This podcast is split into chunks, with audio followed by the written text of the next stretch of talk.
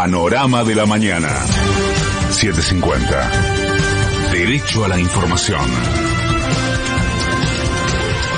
Es la hora 6, 2 minutos. En Buenos Aires la temperatura y sensación térmica es de 21 grados 2 décimas. El cielo está despejado, humedad 70%.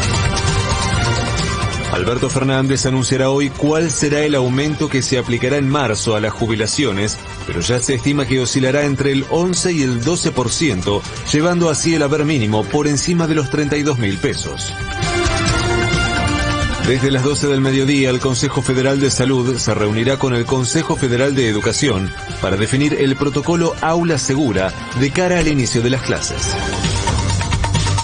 El colectivo de actrices argentinas se movilizará hoy a las 12 del mediodía al Consulado de Brasil en Buenos Aires para rechazar la anulación del juicio contra Juan D'Artés por abuso sexual. El gobierno convocó para la semana próxima a la ciudad para discutir el traspaso de 32 líneas de colectivo porteñas y el secretario de Transporte, Diego Giuliano, argumentó la alta demanda de subsidios.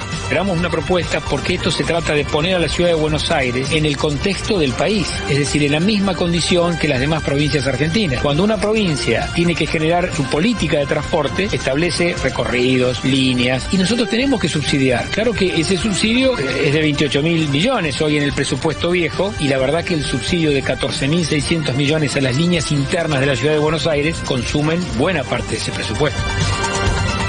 En las últimas 24 horas se detectaron en el país 27.252 nuevos contagios de coronavirus y se confirmaron 218 muertes más por la enfermedad.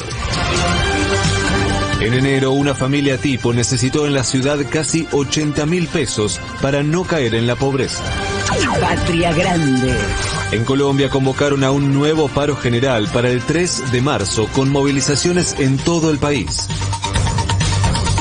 En Honduras, los diputados que habían creado un Congreso paralelo se unieron al Parlamento oficial y el Poder Legislativo quedó unificado bajo la conducción del gobierno de Xiomara Castro.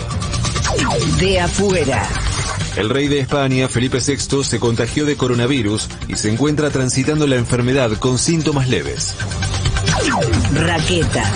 En el ATP 250 de Buenos Aires, Federico Del Bonis, Francisco Cerúndolo y Diego Schwartzman buscarán hoy su pase a cuartos de final. Pelota. Hoy en el inicio de la fecha 1 de la Liga Profesional, Sarmiento recibirá Atlético Tucumán y Argentinos Juniors visitará Patronato a las 19 y 15 y a las 21 y 30 Barracas Central visitará Central Córdoba y Newell's recibirá Defensa y Justicia. El cielo estará algo nublado durante toda la jornada con una temperatura máxima de 30 grados. En este momento la temperatura y sensación térmica en Buenos Aires es de 21 grados 2 décimas. El cielo está despejado, humedad 70%. Federico Martínez. Panorama de la mañana. 750. Derecho a la información.